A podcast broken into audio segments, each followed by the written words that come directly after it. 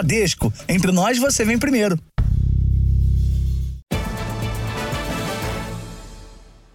Olá, boa noite. Boa noite. Os cães farejadores da Polícia Militar têm ajudado a encontrar drogas na chamada Cracolândia, no centro de São Paulo. Em uma semana, eles localizaram 1.700 porções de entorpecentes. Nossa equipe acompanhou uma das operações numa comunidade da Grande São Paulo. Em poucos minutos, um dos cães achou drogas escondidas numa casa. O alerta era de tráfico de drogas em uma comunidade de Carapicuíba, na Grande São Paulo. Os policiais e um cão farejador se dirigiram ao local. Acompanhamos a operação.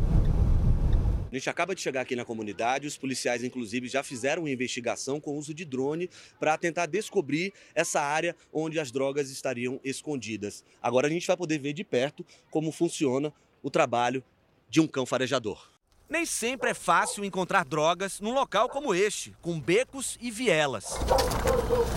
Bom, os policiais já indicaram aqui que o coach, que é um cão experiente, ele já mudou o comportamento, então está sinalizando que tem alguma coisa errada. O pastor alemão só precisou de 10 minutos para localizar os 2 quilos de maconha escondidos numa mochila. No local não havia ninguém. O cão é uma ferramenta perfeita né, para a gente nesse trabalho aí nosso. Provavelmente isso aqui é um barraco bomba onde eles fazem o corte para armazenamento e venda em outro local. Os cães também têm ajudado a encontrar drogas na região da Cracolândia, no centro de São Paulo. Apenas em uma semana, os animais conseguiram localizar 1.700 porções de drogas, a maioria crack e maconha, no chamado fluxo. Em média, o treinamento começa quando os cães ainda são filhotes e pode chegar a dois anos. Zoe é uma fêmea de pastor alemão, tem quase dois anos e já participou de várias operações. Ela foi treinada para, assim que encontrar algo suspeito, chamar a atenção do policial que está no comando. Nesta simulação, ela acha as drogas escondidas num tubo plástico.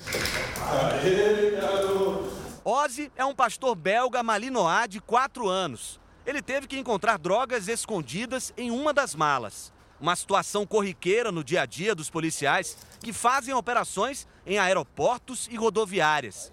Em menos de 30 segundos, o cão achou o material e logo depois ganhou a recompensa: um brinquedo cheio de ração.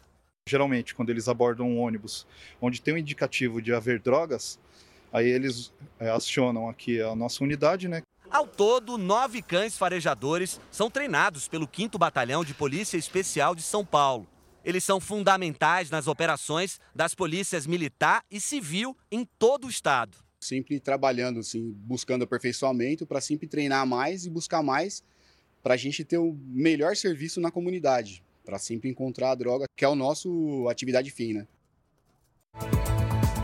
Veja agora outros destaques do dia.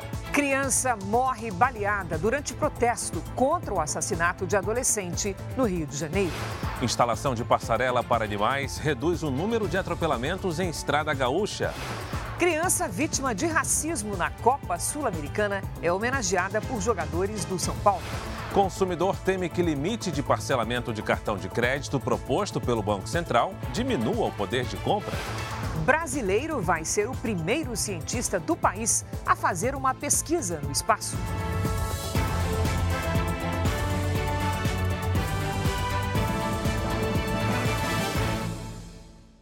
Oferecimento: Bradesco. Nunca execute arquivos enviados por e-mail ou mensagem.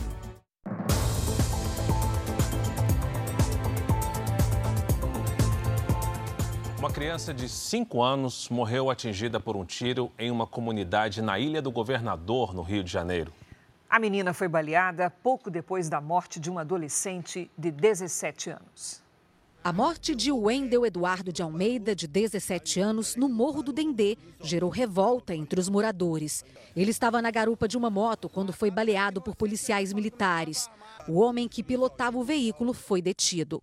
As versões apresentadas sobre o caso são diferentes. Em nota, a Secretaria de Estado de Polícia Militar afirma que o jovem estava armado e não obedeceu a uma ordem de parada. Ele teria atirado contra os agentes. Já os moradores afirmam que a vítima não tinha arma.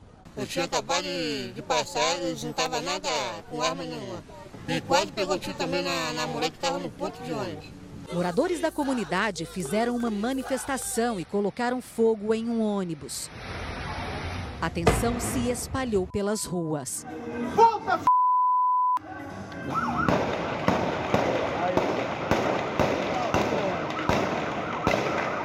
Durante a confusão, Eloá da Silva dos Santos, de 5 anos, foi baleada e morreu. A viatura da Polícia Militar passou, mandando tiro. Foi aí nessa hora que a bala atingiu a janela, ao vidro da janela e acertou ela. A menina brincava dentro de casa quando foi ferida no peito. Ela chegou a ser socorrida, mas não resistiu. O comandante do batalhão da PM na Ilha do Governador foi afastado do cargo, segundo a corporação, para dar transparência às investigações. Somente este ano, 12 crianças já foram vítimas de balas perdidas na capital e na região metropolitana do Rio. Seis morreram. Entre toda a população, foram 105 baleados e 34 mortos. O Dia dos Pais vai ser mais triste na casa onde Eloá morava. Já que levaram a minha filha, eu tenho duas para criar. E acabou, tiraram um pedaço da minha vida. Quase meio milhão de animais silvestres são atropelados e mortos em estradas brasileiras a cada ano. No Rio Grande do Sul, a construção de passarelas diminuiu em 70% o número de acidentes envolvendo os bichos.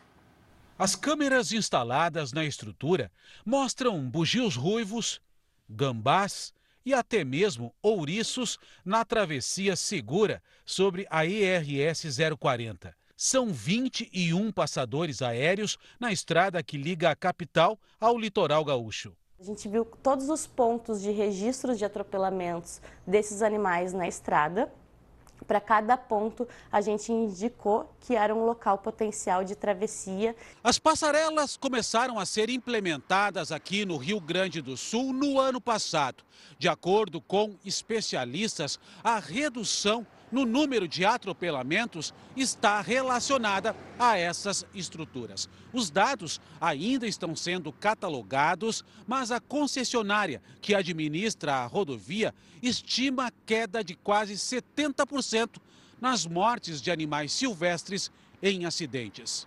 Entre janeiro e abril de 2022, 262 animais foram atropelados e mortos na ERS 040. No mesmo período deste ano, o número caiu para 80.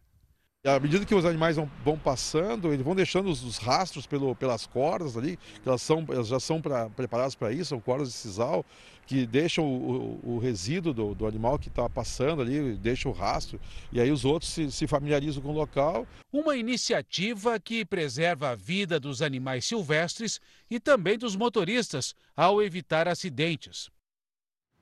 As medidas de segurança da pandemia deixaram hábitos que permanecem, como, por exemplo, os cardápios digitais em bares e restaurantes. Oferecer os menus impressos ou só na tela do celular divide opiniões. Um projeto de lei é discutido no Congresso Nacional, mas alguns estados já se anteciparam.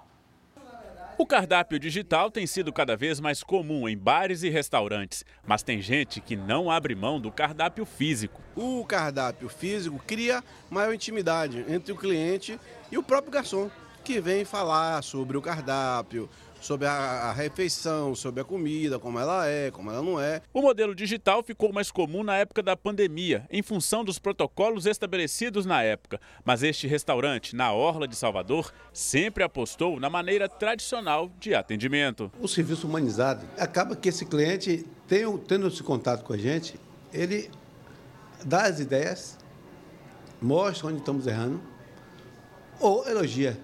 O pedido neste outro estabelecimento da capital baiana é feito todo pelo tablet, na mesa, ou por um telefone celular ao acessar o QR Code. Nós resolvemos manter esse sistema após a pandemia também pela facilidade de qualquer alteração no, no cardápio, nós conseguimos fazer facilmente. O tema tem mesmo gerado polêmica, tanto que um projeto de lei tramita no Congresso Nacional para definir as regras. Alguns estados saíram na frente. No Rio de Janeiro, Amazonas e Pernambuco, os bares e restaurantes são obrigados a oferecer um cardápio impresso como alternativa, mesmo optando pelo sistema digital.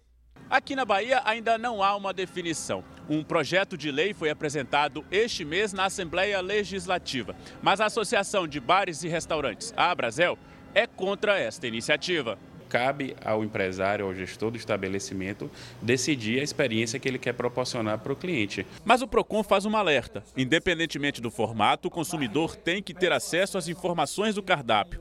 Caso seja exclusividade digital, o estabelecimento tem que oferecer internet ou equipamento para os clientes. Se for identificado que aquele estabelecimento utiliza o meio digital e que não garante, através desse dispositivo, a acessibilidade às informações obrigatórias, ele poderá sim ser autuado pelo PROCON, responderá a um processo administrativo, podendo combinar em multas que partem de 400 reais e podem chegar até 6 milhões.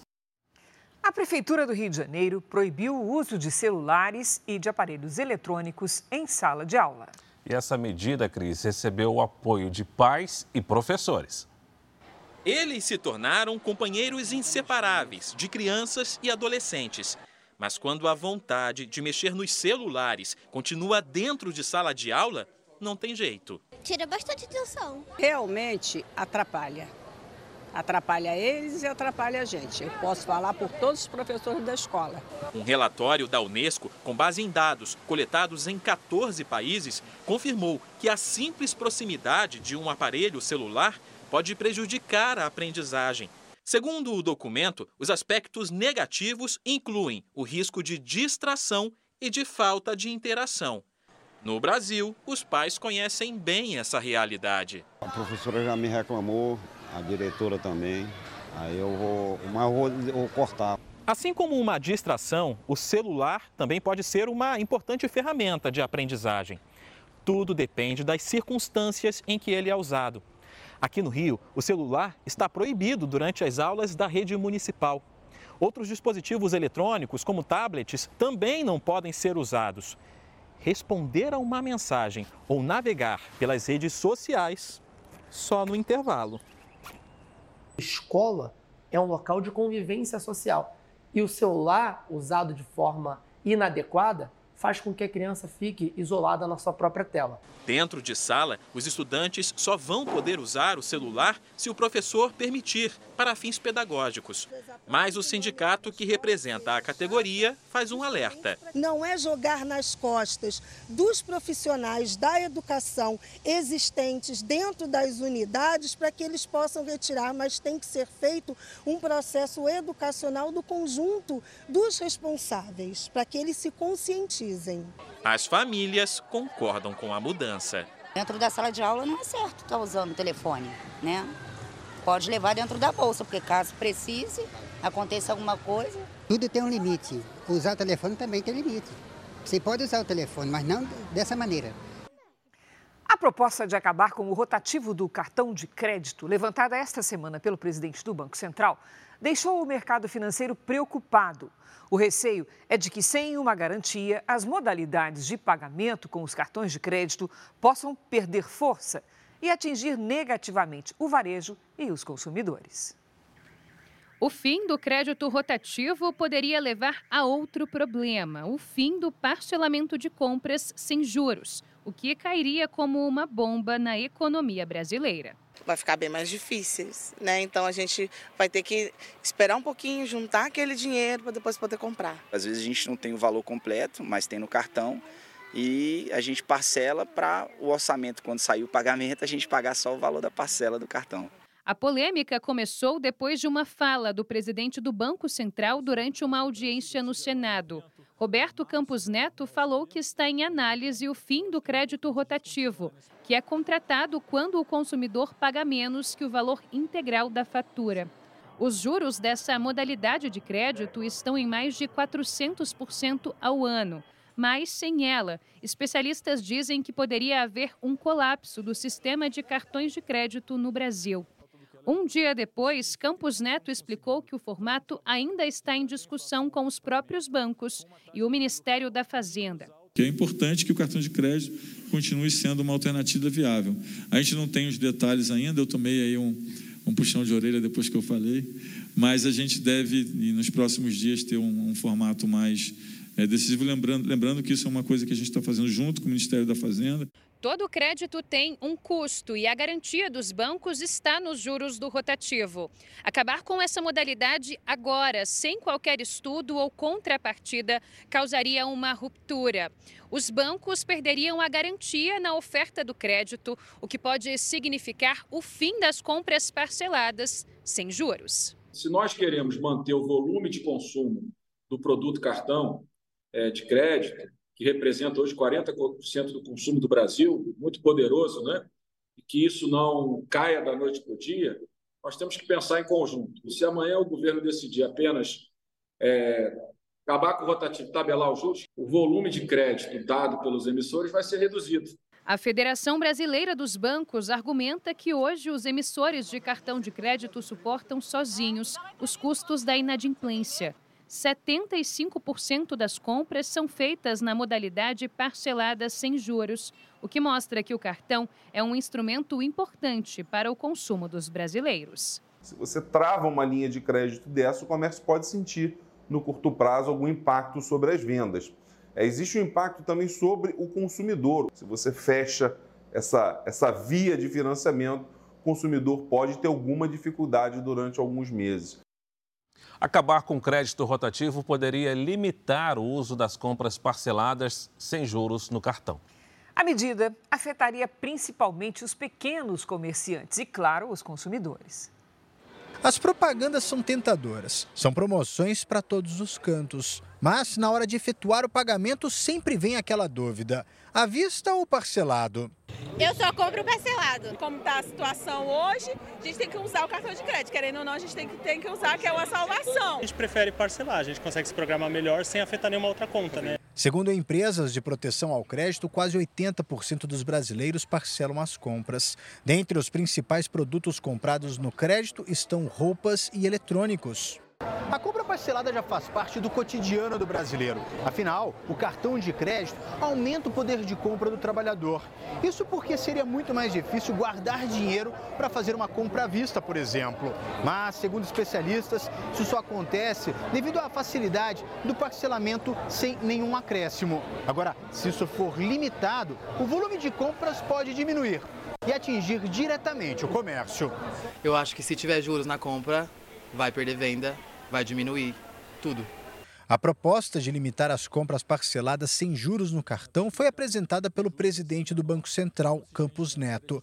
No entendimento dele, os juros vão diminuir as compras por impulso e evitar que a fatura não seja paga, e assim não entrar no rotativo do cartão. Mas, segundo economistas, a medida pode reduzir o poder de compra dos brasileiros. A partir do momento que tiver juros, as pessoas que puderem comprar só vão comprar à vista, mas nem são todos que podem comprar à vista. Tânia e Alexandre usam o cartão de crédito para pagar praticamente todas as contas. Em quase 30 anos, nunca tiveram problema com a fatura. Eu acabo centralizando todas as minhas despesas no cartão de crédito. É uma forma que a gente tem de se organizar. O que eu posso parcelar, eu parcelo, sem juros. O controle financeiro em casa foi o que tornou o cartão um amigo da família. A compra do cartão de crédito tem que ser bem analisada você não pode chegar e ficar gastando e comprar qualquer coisinha. Reinaldo é especialista em planejamento financeiro. Ele garante que, sabendo usar, o cartão de crédito é um grande aliado na hora de fazer as compras. Mas se as parcelas tiverem juros, isso pode mudar. E os juros não serão baixos, serão em média 9% ao mês. Isso dá praticamente 200% ao ano. Isso para nós é realmente extorquir a sociedade, é um processo realmente covarde com a sociedade. Então não adianta a gente simplesmente falar que vai tirar um rotativo e vai resolver o problema das pessoas. Não. Nós precisamos levar sim a educação do comportamento financeiro para que ela possa realmente entender a responsabilidade de honrar esse compromisso no seu vencimento. A Polícia Federal aguarda autorização do Supremo Tribunal Federal para avançar na investigação da venda irregular de presentes oficiais por assessores do ex-presidente Jair Bolsonaro. A Polícia Federal quer saber agora se o ex-presidente Bolsonaro e a ex-primeira-dama Michele foram beneficiados diretamente com a negociação e venda ilegal de joias e objetos presenteados por autoridades estrangeiras. A operação de sexta-feira mirou o general Mauro César Lorena Cid, pai do ex-ajudante de ordens de Jair Bolsonaro, Mauro Cid, o tenente do Exército Osmar Crivellati e o ex-advogado da família Bolsonaro, Frederico Wassef. Bolsonaro e a ex-primeira-dama não foram alvos diretos da operação. A defesa do ex-presidente afirmou que ele jamais se apropriou ou desviou quaisquer bens públicos. Na nota, a defesa diz também que Bolsonaro entregou as joias voluntariamente ao TCU e colocou a movimentação bancária à disposição do Poder Judiciário. O menino de 12 anos que foi vítima de racismo esta semana, numa partida da Copa Sul-Americana, teve um sábado bem mais feliz ao lado dos ídolos do São Paulo. Ele foi recebido e homenageado pelos jogadores do clube. Williams Paulo lembra bem da humilhação que sofreu no intervalo do jogo entre São Paulo e São Lourenço da Argentina na última quinta-feira. Eles jogaram casca de banana e ficaram gritando macaco em espanhol. Pô, ficam falando mono, mono. Williams tem 12 anos. O choro do menino mostra a dor causada pelo ato racista dos torcedores argentinos. Eles tentam diminuir a pessoa pela cor da pele, que tipo, todo mundo é igual, não vejo nada, nada diferente nisso, todo mundo é ser humano. A mãe de Williams conta que tomou um susto quando soube o que aconteceu no estádio do Morumbi. Nossa, é uma dor assim inexplicável. Você querer estar ali naquele momento, tipo, tentar abraçar, consolar, fazer algo assim, você ver aquela cena e você perceber que você não estava por perto, tipo uma, uma proteção que ficou sem. O torcedor suspeito de ter arremessado a casca de banana e um outro argentino que também imitou um macaco cumpre em prisão preventiva num centro de detenção provisória de São Paulo. Dois dias depois do trauma, Williams teve um sábado de alegria e a prova está aqui. Camiseta oficial de São Paulo com o nome nas costas, um presente que ele recebeu no centro de treinamento do clube. É isso, o Williams hoje teve uma recepção calorosa. Ele foi aplaudido e homenageado por todos os jogadores do São Paulo. Consegui conhecer meu jogador favorito, ganhei camisa, fiquei muito feliz hoje. Ele ouviu de Luciano, Lucas Moura, Rames Rodrigues, do técnico Dorival Júnior e do presidente Júlio Casares palavras de incentivo. E ainda foi convidado para ver a partida da semifinal da Copa do Brasil na quarta-feira entre o São Paulo e o rival Corinthians. Falta só a classificação para cima do Corinthians. Ah, acho que não vai acontecer. Desculpa aí, mas o Corinthians vai ganhar. Vai nada.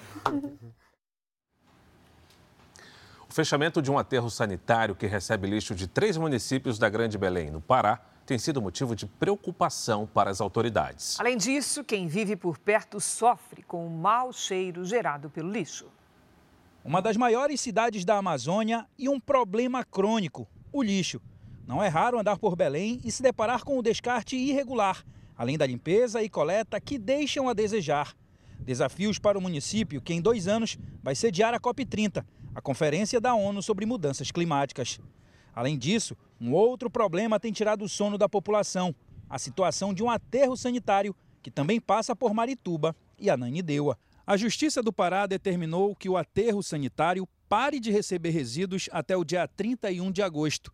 O principal motivo é que o local não tem mais capacidade para abrigar o lixo produzido em duas cidades da região metropolitana, além da capital paraense. Após o encerramento do aterro sanitário, a empresa continuará fazendo todo o monitoramento aqui dos resíduos sólidos, líquidos e dos gases gerados aí ao longo de 20 anos. Por lei, até 2024, todos os lixões do Brasil devem ser fechados. O aterro no Pará começou a funcionar em 2015 e recebe cerca de 480 mil toneladas de resíduos por ano, ou seja, mais de 1.300 por dia. A Prefeitura de Belém recebeu proposta de três consórcios para resolver o problema do descarte de lixo no aterro. Com o encerramento da licitação e a, a declaração de uma empresa vencedora, esse trabalho ele inicia imediatamente, porque é uma gestão integrada, que vai atender não só Belém, como Marituba, Nanideua e os outros municípios da região. O aterro tem sido alvo de ações na justiça por parte do Ministério Público do Pará, que vê omissão na gestão da empresa administradora dos municípios e do governo do estado. Quem vive no entorno do aterro reclama do mau cheiro e espera uma resposta para os problemas gerados pelo lixo vizinho. Você tem que ficar tudo fechado dentro de casa, né? Por conta do mau cheiro. Por conta do mau cheiro. É muito fedor, é, já amanheci com dor de cabeça, com náuseas. E a gente quer uma solução, né? Horrível para os moradores, né?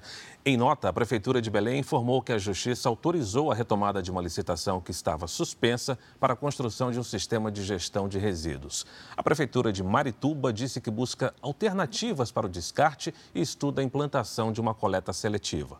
O Jornal da Record também procurou a Prefeitura de Ananindeua e o governo do Pará, mas não teve retorno. 34 pessoas morreram este ano de chikungunya em Minas Gerais. O número de casos da doença no estado disparou em 2023. Já faz quatro meses que Lúcio teve chikungunya. Ele sofreu com os fortes sintomas provocados pela doença. Teve febre, fraqueza e dores intensas no corpo. Eu não, não, não conseguia segurar nada na mão, nas mãos. Se eu sento para levantar é difícil, para sentar é difícil. Se eu agachar para levantar, só apoiando. A chikungunya é transmitida pelo Aedes aegypti, o mesmo mosquito da dengue. A principal diferença entre as duas doenças é a dor nas articulações, muito mais intensa no caso da chikungunya, principalmente nos pés e nas mãos. Os registros de chikungunya em Minas Gerais dispararam em 2023. Em todo o ano passado, foram 10.500 casos confirmados. Neste ano, até agora, o número é seis vezes maior. Já são mais de 62 mil. É o estado do país com mais casos. 34 mortes pela doença foram confirmadas em Minas este ano. Segundo o presidente da Sociedade Mineira de Infectologia, o vírus é uma novidade no estado, o que explica o aumento de casos. Chegou no Brasil há alguns anos, veio descendo do Nordeste, mas esse foi o primeiro ano em que a gente teve o vírus circulando de uma forma mais é, robusta, né? Então a gente teve muito caso em função disso. Como ainda não existe vacina ou medicamentos contra a doença, a melhor prevenção é o combate ao mosquito. A gente tem que diminuir a quantidade de mosquitos, tentar eliminar né, esse vetor é, e se protegendo para não ser picado. Então o uso de repelente também é importante quando a gente pensa em proteção individual. O Ministério da Saúde reforça as ações de controle da doença. E a Secretaria de Minas Gerais pede que as pessoas evitem o acúmulo de água parada. Um cientista brasileiro se prepara para embarcar numa missão especial levar microcérebros para o espaço. A pesquisa quer identificar as alterações genéticas que dão origem ao autismo e desenvolver tratamentos que melhorem a qualidade de vida dos pacientes uma incisão para retirar um pequeno pedaço de pele. As amostras foram coletadas do Rafael, do Henrique e de outras crianças autistas que têm uma mutação em um gene, o DEAF1. O material vai ser levado para os Estados Unidos, onde o médico brasileiro Alisson Muotri lidera uma pesquisa para desenvolver tratamentos. Em quadros mais graves, o autismo traz dificuldades motoras, de fala de compreensão e de relacionamento social. Com engenharia genética, o Dr. Alisson transforma as células da pele em células tronco, modificadas depois para células nervosas, os neurônios. A partir daí, gera microcérebros para estudar os mecanismos e as mutações que levam ao autismo. Ele tem um fator genético muito forte, ele é definido geneticamente, então o objetivo é criar esses minicérebros, que são é, modelos neurais de funcionamento do cérebro humano, para entender como que aquela alteração genética altera o desenvolvimento que leva ao autismo e buscar novos tratamentos para essas condições. No ano passado, os microcérebros embarcaram numa viagem de 30 dias para a Estação Espacial Internacional. A NASA, a Agência Espacial Americana, quer entender melhor o efeito da falta de gravidade sobre os astronautas que sofrem um envelhecimento muito mais rápido das células cerebrais, o que também acelerou o trabalho do cientista brasileiro. Em vez da gente ter que esperar o envelhecimento natural né, dessas células neurais, a gente consegue usar a estação espacial como uma incubadora e uma, uma forma de acelerar o envelhecimento aqui em Terra para que a pesquisa ande mais rápido. O próximo passo da pesquisa pode ser decisivo para avançar no tratamento do autismo A NASA já deu sinal positivo para novos experimentos na estação espacial. E o Dr. Allison pode ir bem mais longe, viajar ao espaço para comandar os testes na estação. A viagem pode envolver uma cooperação científica entre os governos brasileiro e americano. Se for confirmada, o médico fará um treinamento de seis meses. Posso acelerar né, a busca de tratamentos para essas condições que afetam milhões de pessoas aqui no Brasil. Então, para mim, é uma realização pessoal de estar tá podendo acelerar essas pesquisas. Para pais e mães de crianças com transtorno do espectro autista, o estudo traz esperança de um futuro melhor. A nossa hum, expectativa é conseguir melhorar a qualidade de vida do meu filho e de todas as crianças e outros pacientes diagnosticados com essa mutação. É a possibilidade de, com o pai, de ele se integrar na sociedade, de ele poder falar, de ele poder andar, de ele poder ter a autonomia. O tratamento não vai ficar só no Danielzinho. Isso daí vai servir para outras famílias mundialmente.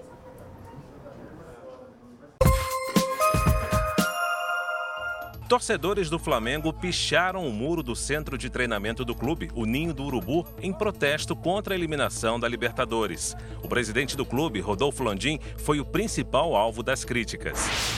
Em Brumadinho, região metropolitana de Belo Horizonte, um motorista sobreviveu após cair com o carro em uma ribanceira com mais de 200 metros. Os bombeiros precisaram da ajuda de um helicóptero para fazer o resgate. O homem sofreu fraturas múltiplas e está internado. Subiu para dois o número de mortos numa explosão em um barco no porto de Manaus. Outras oito pessoas ficaram feridas, sendo duas em estado grave. Segundo o Corpo de Bombeiros, o acidente aconteceu logo após funcionários realizarem uma manutenção no tanque de combustível. A China se tornou o primeiro país a regular a inteligência artificial. O novo controle por parte do governo vai entrar em vigor na semana que vem. O objetivo desta medida é controlar o conteúdo oferecido pela nova tecnologia. Chat GPT e Google Bird já não podem ser acessados na China. Mas a versão chinesa Erniebot, sim. As ferramentas de inteligência artificial usadas no país vão passar a ser regulamentadas com mais rigor a partir do dia 15 de agosto. A China, que controla o acesso da população à internet desde 1998, quer garantir que a nova tecnologia não gere conteúdo contra o atual regime socialista. Os programas também estão impedidos de promover terrorismo, discriminação e pornografia.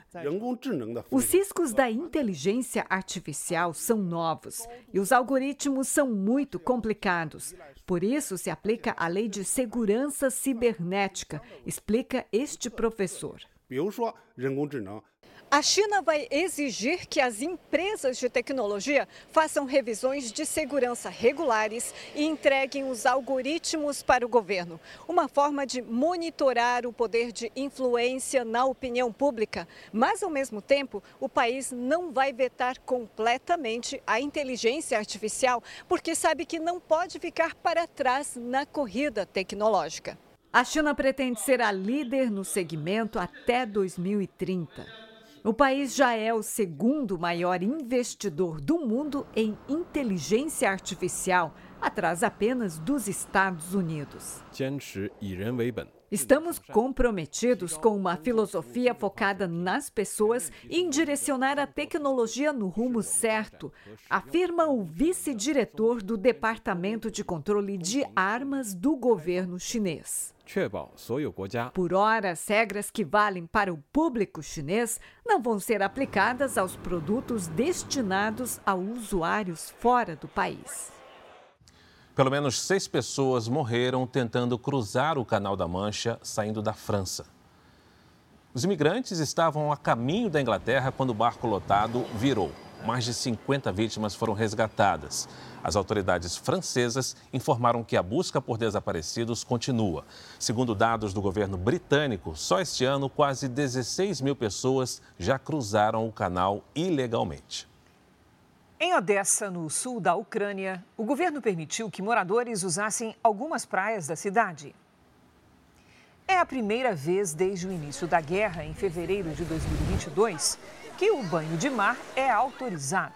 Com temperaturas perto dos 30 graus, muita gente aproveitou a praia. A cidade ainda é alvo de ataques russos por ter um dos principais portos do país.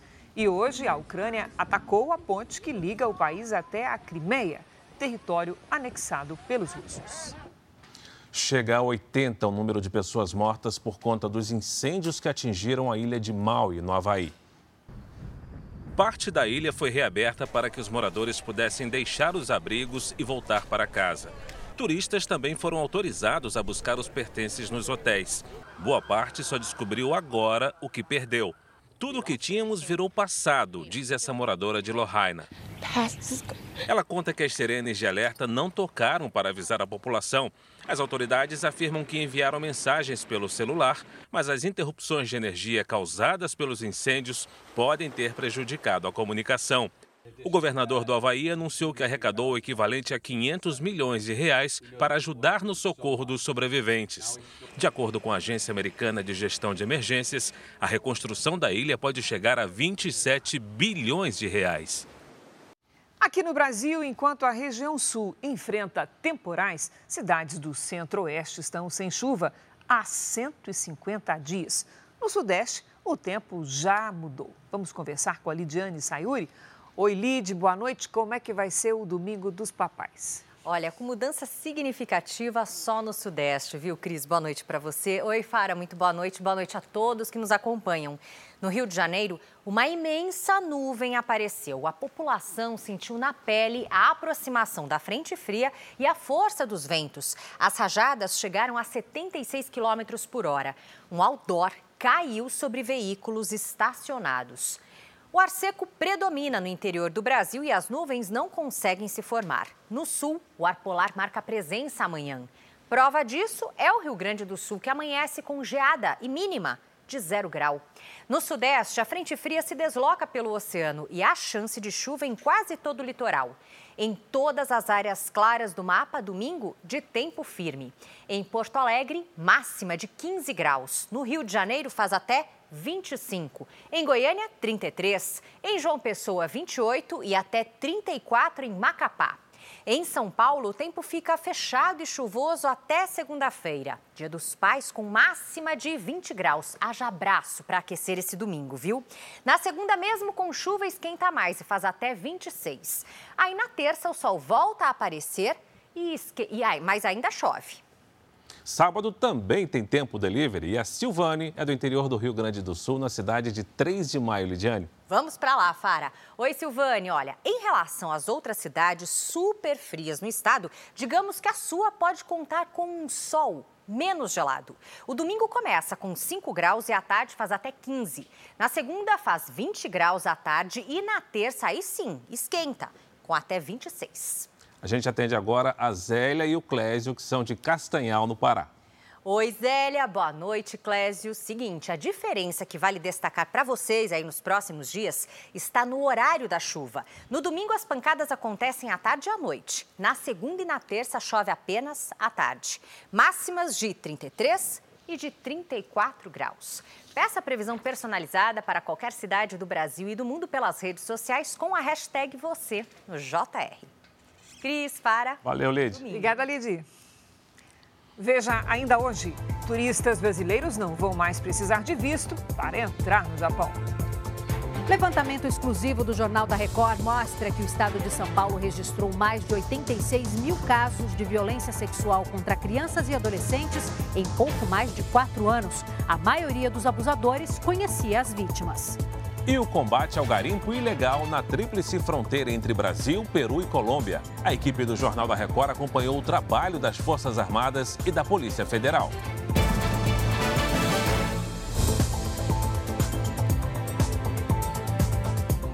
O estado de São Paulo registrou mais de 86 mil casos de crimes sexuais contra crianças e adolescentes em pouco mais de quatro anos. Dados obtidos com exclusividade pelo Jornal da Record traçam o perfil dos abusadores. A maioria é homem, na faixa dos 40 anos, e vive perto das vítimas. A dor e um sentimento de culpa que não passam. Descobri porque a minha filha contou para a professora da escola. Aí a professora da escola já assinou o conselho, né? E o conselho ele me ligou. Eles falaram que se eu estava ciente que a minha filha tinha sido abusada, naquela hora meu mundo desabou, sabe? A mulher que não quer mostrar o rosto jamais imaginou que o ex-sogro, um avô carinhoso, seria capaz de abusar sexualmente das filhas dela, de 8 e de 2 anos de idade. Minha filha maior contou que várias vezes né, ele tentou tirar a roupa dela, ele ameaçava ela para não me contar, porque senão ia matar a menorzinha. Um levantamento exclusivo do Jornal da Record mostra que entre janeiro de 2019 e abril deste ano, o estado de São Paulo registrou mais de 86 mil casos de crimes sexuais contra crianças e adolescentes. Os dados obtidos via Lei de Acesso à Informação traçam o perfil dos agressores. Homens entre 40 e 49 anos são a maioria. Em 51% dos casos, os abusos ocorreram dentro da casa das vítimas, o que demonstra que havia algum tipo de vínculo entre elas e os abusadores. Então é bem importante que a gente tire essa imagem de que o abusador de crianças é alguém desconhecido andando num beco escuro. Padrasto, pai, avô, tio, primos, irmãos mais velhos, pessoas que sejam do convívio da criança e que se aproveitem dessa proximidade para praticar os abusos. Para o juiz da vara da infância, mães e pais podem ajudar as crianças a se protegerem de abusadores. Indicar que ninguém pode tocar no corpo delas sem que haja consentimento delas. Se alguém está dizendo que aquela forma de carinho é proibida ou deve ser escondida, é porque tem alguma coisa errada. A denúncia é fundamental para evitar que crianças e adolescentes continuem sendo vítimas de violência sexual. Quem comete estupro contra menores de 14 anos está sujeito a uma pena de até 15 anos de prisão. Ela está bem melhor, graças a Deus, mas ela tem várias marcas no corpo que aquilo, toda vez que ela olhar, ela vai saber o, o motivo daquelas marcas, o porquê daquilo. 39 dragas de garimpo ilegal foram destruídas pelo Exército na região da Tríplice Fronteira entre Brasil, Peru e Colômbia, no Amazonas. Uma equipe da Record TV acompanhou a operação, que contou com o apoio da Polícia Federal. Pelo ar, pela água, por terra. 50 militares das Forças Armadas, além de agentes do IBAMA, FUNAI e Polícia Federal, no combate ao garimpo ilegal. De Tabatinga, na Tríplice Fronteira, com o Peru e a Colômbia, fizemos o trajeto de lancha até ao navio da Marinha. Nós vamos navegar pouco mais de 110 milhas náuticas, o equivalente a 220 quilômetros pelo rio Jandiatuba. Naquela margem fica a terra indígena do Vale do Javari, local cobiçado e bastante frequentado pelos garimpeiros que de longe parecia ser uma casa flutuante, era na verdade uma balsa usada para sugar a terra do leito do rio. Os garimpeiros tentaram, sem sucesso, afundar a estrutura para ocultar o crime. Pelo rio, embarcações foram abordadas. Nesta aqui, uma família com duas crianças a bordo voltava do Vale do Javari, onde a caça e a pesca são proibidas. No barco, o Ibama encontrou aves como mutum, carne de macaco e tracajás, espécies de tartaruga da Amazônia. A operação entrou pelo terceiro dia. Mais balsas foram incendiadas. Segundo o Comando Militar da Amazônia, a quarta fase da Operação Curaretinga destruiu 39 dragas avaliadas em quase 80 milhões de reais. O garimpo ilegal polui o rio com mercúrio, a substância é usada para separar o ouro dos outros minérios. No processo né, da atividade garimpeira, uh, é utilizado o mercúrio para poder criar uma amálgama que, é, que segura ali o, o pó de ouro. A integração entre Forças Armadas e órgãos de fiscalização são uma arma importante contra a mineração ilegal. Cada vez mais estamos agindo de forma integrada, com muita coesão entre as nossas Forças Armadas, bem como as instituições. Vamos acompanhar agora os destaques do Domingo Espetacular. Veja na grande reportagem. Roberto Cabrini frente a frente com a recepcionista que acusa um dos maiores nomes da seleção brasileira, Paulo Roberto Falcão, de importunação sexual. Como é que você classifica o comportamento do Falcão? Sujo. Sidney Sampaio quebra o silêncio e aceita falar pela primeira vez sobre a queda de um hotel no Rio. O ator revela o que provocou o ataque de fúria e fala sobre o atual estado de saúde.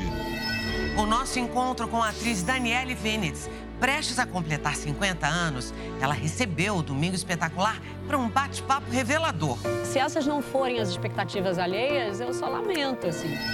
A guerra contra o tráfico que usa aviões para transportar drogas.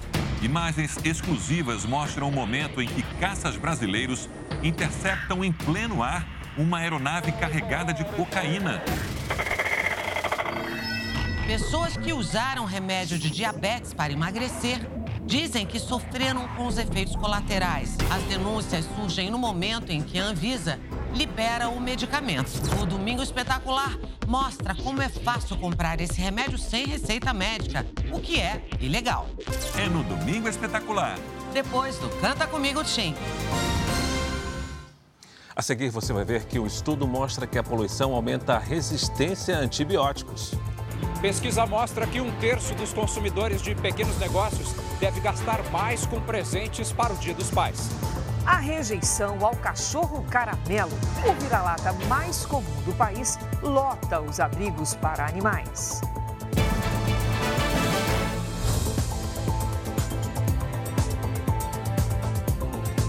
Uma importante revista científica da Inglaterra relacionou a poluição do ar com a resistência aos antibióticos. Os médicos explicam que a poluição facilita a dispersão das bactérias, ao mesmo tempo em que enfraquece o organismo. Nas ruas, a poluição é vista como uma inimiga de quem não se pode fugir. Eu tenho asma, bronquite, rinite, então eu acho que é, pelo menos para mim, faz bastante influência, sim. Uma pesquisa publicada numa revista científica britânica analisou dados relacionados à saúde em 116 países ao longo de 18 anos. Os cientistas perceberam uma possível relação entre o agravamento da poluição do ar e a resistência a antibióticos. A poluição do ar afeta o nosso organismo de diferentes maneiras, principalmente é, no sistema respiratório, cardiovascular, está relacionada a doenças neurodegenerativas, que a poluição do ar mina, deteriora a nossa capacidade de proteção. O último levantamento da OMS mostrou que 99% do planeta está exposto à poluição do ar, ligada principalmente à queima de combustíveis fósseis. Para se ter uma ideia da qualidade do ar em São Paulo, pesquisadores do Laboratório de Patologia da USP coletaram amostras do ar no centro da cidade em dia de semana por 24 horas. No verão, o resultado foi esse filtro com partículas na cor cinza. No inverno, o resultado foi bem pior. Olha a cor do filtro, praticamente preto, com mais concentração de partículas poluentes que facilitam a ação de vírus e bactérias no organismo. A poluição do ar sozinha causa a morte prematura de 4 milhões de pessoas no mundo por ano, segundo a Organização Mundial da Saúde. O texto da publicação britânica é mais um alerta para a urgência de políticas públicas em favor da melhoria da qualidade do ar, além de maior controle na administração de antibióticos. O que está mais relacionado com o aumento de resistência antimicrobiana é o uso excessivo e o uso inadequado de antibiótico. E a OMS estima que até 2050 as mortes por resistência antimicrobiana ultrapassem as mortes por câncer. Então, é sim um problema de saúde pública. Olha, os turistas brasileiros não vão mais precisar de visto para entrar no Japão. A nova regra entra em vigor no final de setembro e vai valer para estadias com duração de até três meses. Para celebrar os 50 anos de casados, Koji e Valdelice escolheram viajar para o Japão. Eu gostaria muito de conhecer em loco a cultura porque eu vejo a cultura deles, eu acompanhei, mas a gente quer ver lá mesmo, ao vivo e a cores. Ele tem ascendência nipônica. Ela é brasileira. Logo, precisaria de visto de turismo para entrar no país asiático. Mas, como a viagem está programada para novembro, o documento não será mais necessário. A exigência dessa autorização acaba no final de setembro. Facilitou bastante. É um grupo, todo mundo preocupado em pegar o visto e tal. Isso aí foi uma agora uma tranquilidade para a gente, menos um, um problema para se ter, né? O fim da exigência do visto para turistas, que passa a valer no dia 30 de setembro, faz parte de um acordo bilateral entre o Brasil e o Japão. A princípio, a iniciativa vai durar três anos. Os brasileiros que viajarem para o Japão para uma estadia de até 90 dias vão precisar apenas do passaporte comum. Japoneses que vêm ao Brasil não precisam de visto desde 2019, mas o documento voltaria a ser exigido em outubro deste ano. Com o um acordo entre os dois governos, esse prazo também foi prorrogado por mais três anos. Podemos uh, considerar muito potencial de este, fortalecer nossas uh, gerações, sobretudo na área de turismo. O momento é de expectativa de crescimento comercial e turístico. Eu espero que muitos brasileiros que conhecem a, a cultura japonesa, a culinária japonesa, pode ou possa concretizar seu sonho de visitar o Japão. O Koji e a Valdelice já estão ansiosos pela viagem tão especial. Tenho certeza que eu vou amar essa viagem.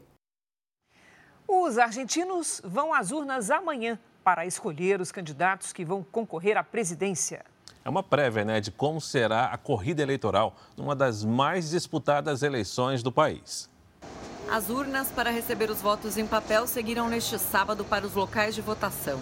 Essas eleições servem para excluir candidatos que não alcancem 1,5% dos votos. São 15 coalizões com nomes a presidente, vice, senadores, deputados e governadores. As que receberem mais votos entram na corrida eleitoral. O atual presidente, Alberto Fernandes, e a vice dele, Cristina Kirchner, desistiram de concorrer e apoiam o atual ministro da Economia, Sérgio Massa. Na oposição, as intenções de voto estão divididas entre a candidata de direita Patrícia Burrich, ex-ministra de Segurança do governo anterior, e Horácio Rodrigues Larreta, prefeito de Buenos Aires, de centro-direita. Quem pode surpreender como candidato alternativo aos políticos tradicionais é o liberal Javier Milei. Para a cientista política Lara Goiburo, os resultados ainda são incertos. Hay un gran porcentaje de, de indecisos este, y también lo que sucede es que hay un gran porcentaje de la población que no contesta encuestas, de las que no sabemos nada. Entonces ahí eh, puede haber sorpresas el próximo domingo. Além de definir as candidaturas para outubro, as primárias servem como termômetro para medir as chances que cada candidato tem de ocupar a Casa Rosada, sede do governo, nos próximos quatro anos. A principal preocupação é com a economia. A inflação anual já é de 115%, uma das mais altas do mundo, e a pobreza atinge 40% da população. Uma economia que está aquecida, graças à inflação, mas que ela está com um monte de problemas em cada uma das indústrias para seguir funcionando. As eleições presidenciais serão em 22 de outubro. Dependendo do resultado, pode haver segundo turno no dia 19 de novembro. No Equador, o partido do candidato assassinado, Fernando Villavicencio, anunciou o nome do substituto na disputa pela presidência do país. A ambientalista Andréa Gonzalez, de 35 anos, assume o lugar na corrida presidencial. Gonzalez já era candidata a vice-presidente na chapa de Villavicencio. As eleições estão marcadas para o dia 20 de agosto. Seis pessoas estão presas suspeitas de envolvimento no assassinato. Hoje, a polícia transferiu o chefe do grupo criminoso mais poderoso do Equador para um presídio de segurança máxima. Uma semana antes do assassinato, Vicencio disse ter sido ameaçado pelo traficante. Nos Estados Unidos, uma adolescente começou a estagiar no setor de pesquisa sobre o câncer de ovário em uma universidade de medicina. O projeto tem como objetivo desenvolver tratamentos com medicamentos naturais para a doença. Aos 14 anos de idade, Alina Annaley já está no terceiro ano da Faculdade de Biociência na Universidade do Estado do Arizona. Agora, durante as férias, teve mais uma conquista. Conseguiu um estágio para trabalhar em um programa de estudo sobre o câncer. Ela conta que sempre gostou da área de pesquisas. A adolescente participa de um programa da Universidade de Maryland que busca desenvolver medicamentos naturais para tratar o câncer de ovário, um dos mais comuns entre as mulheres. A doutora Tonya Webb é a mentora de Alina e responsável por acompanhar os estudos da adolescente. A cientista explica que em um dos experimentos, a menina usou compostos encontrados no chá verde e no ginseng. Ela conseguiu mostrar que alguns deles podem fazer com que o câncer diminua de tamanho. Este programa de estágio oferece 32 vagas por ano e cada estudante recebe uma bolsa de 5 mil dólares em dinheiro, o equivalente a 24.300 reais. Além disso, o candidato recebe ajuda de custo para moradia e transporte. O projeto é voltado para jovens com interesse em medicina, uma das áreas mais caras do país. A Alina vai retornar às aulas em breve. Ela criou uma organização para incentivar jovens como ela a não desistirem dos sonhos e fazerem o que amam. O pai de duas das quatro crianças indígenas resgatadas na floresta amazônica colombiana foi preso por suspeita de abuso sexual. Os avós maternos acusam Manuel Ranoque de cometer abusos contra a filha mais velha e a enteada, além de agredir a esposa, que morreu no acidente de avião. As quatro crianças passaram mais de 40 dias na floresta e sobreviveram à base de farinha, frutas e água da chuva. Todas estão sob a guarda do Estado. Na véspera do Dia dos Pais, foi grande movimento no comércio em várias regiões do país. Esse ano, a expectativa para as vendas é positiva, principalmente para as pequenas empresas. Uma pesquisa revela que muita gente está disposta a gastar mais com o presente. Promoção Dia dos Pais, camiseta polo, tecido peruano, bermuda. Vem comigo conhecer a loja. A loja é numa galeria da Zona Oeste de São Paulo. A Edna cuida do pequeno negócio que a família abriu há apenas uma semana. E o que não falta no comércio da capital paulista é a alternativa para encontrar o presente que caiba certinho no bolso. E hoje está saindo mais uma, uma camiseta polo, uma calça jeans, né, na faixa de, por peça de 60 a 100 reais. É qualidade e preço, né? E graças a Deus que nós aqui conseguimos também suprir essa necessidade dos nossos clientes. Uma pesquisa realizada traçou como deve ser o comportamento do consumidor que compra de pequenos negócios para o Dia dos Pais. Com a melhora da economia, hoje temos um pouco mais de emprego, a retomada da situação da pandemia, as pessoas com a perspectiva de gastar mais e comprando itens como roupas, é, perfumes, itens de cuidado pessoal. O levantamento mostra que 32% dos entrevistados devem gastar mais com os presentes agora do que no ano passado. O valor da compra, na média, é de 240 reais, dependendo da escolha. Pode caber mais de uma opção na sacola. É o caso do Robson, que já sabe o que pretende levar para o pai dele sem gastar demais ele não se veste muito bem, né? então eu estou procurando um kit para ele. Eu quero uma calça, uma camisa, vou comprar um sapato também. Quero deixar ele bem vestido, né? A pesquisa também revela que a lista de presentes é liderada por roupas, perfumes, produtos para cuidados pessoais, calçados e refeições. Os irmãos Tânia e Décio aproveitaram o sábado para comprar o presente do pai deles, de 95 anos. Mesmo sem decidir o que levar, eles tinham uma certeza do que o faria feliz. Dá para adiantar mais ou menos o que vocês estão pensando em comprar? Uma calça, uma camisa e fazer um passeio no Palmeiras, que ele é palmeirense. Isso não podemos deixar de fazer. Boa ideia. Eles são dóceis, bons companheiros, mas nem sempre são a primeira escolha de quem vai adotar. Nós estamos falando dos cães caramelo, que ganharam esse apelido por causa da cor padrão. E nas instituições que cuidam de cães abandonados, a expectativa é que essa lei, que restringe a venda de animais, ajude a acabar com o preconceito. Kiara é tratada como a caçula da família. Vestido rosa e muitos mimos. Mas essa vira-lata caramelo de nove meses, um pouco medrosa e super carinhosa, já viveu na rua, até ter a sorte de encontrar a Alessandra e o Rafael. Nós tínhamos uma outra cachorrinha vira-lata, que era a Pipoca. A Pipoca morreu em novembro de uma doença renal E a gente falou, não quero mais, porque é muito sofrimento, enfim. E aí, acompanhando as ONGs e tudo mais, apareceu a foto da Kiara. Foi amor à primeira vista. O amor é tanto que a rotina da cachorrinha está nas redes sociais. Kiara Cinderela.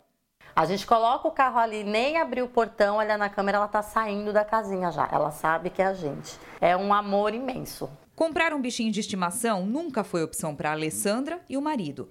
Mas, como ainda tem gente que negocia animais, um projeto aprovado pela Assembleia de São Paulo vai regularizar esse comércio. Se a lei for sancionada pelo governador do estado, a venda de cachorros, gatos e pássaros em pet shop e sites fica proibida. Já aqui nesse canil de uma ONG de Santos tem pet de sobra. E não é para venda, é para doação. A maioria, assim como a Kiara, é vira-lata, caramelo e foi abandonada a Matilda também, que agora está curtindo aqui o colinho da Janete, que trabalha como cuidadora de animais. A Matilda foi largada, amarrada no portão da ONG.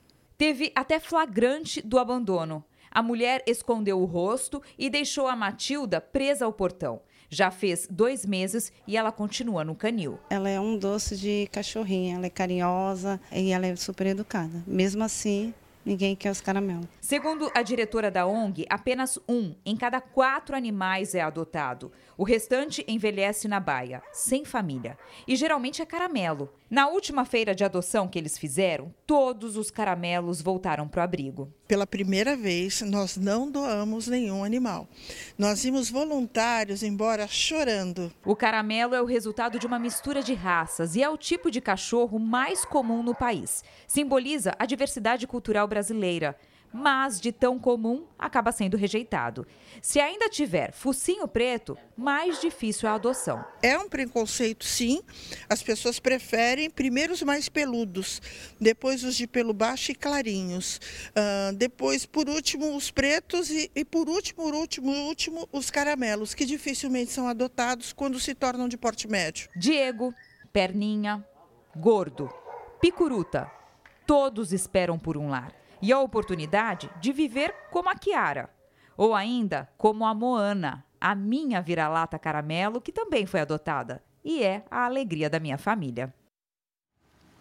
O Jornal da Record termina aqui. A edição de hoje na íntegra e também a nossa versão em podcast estão no Play Plus e em todas as nossas plataformas digitais. Fique agora com os melhores momentos da série Reis.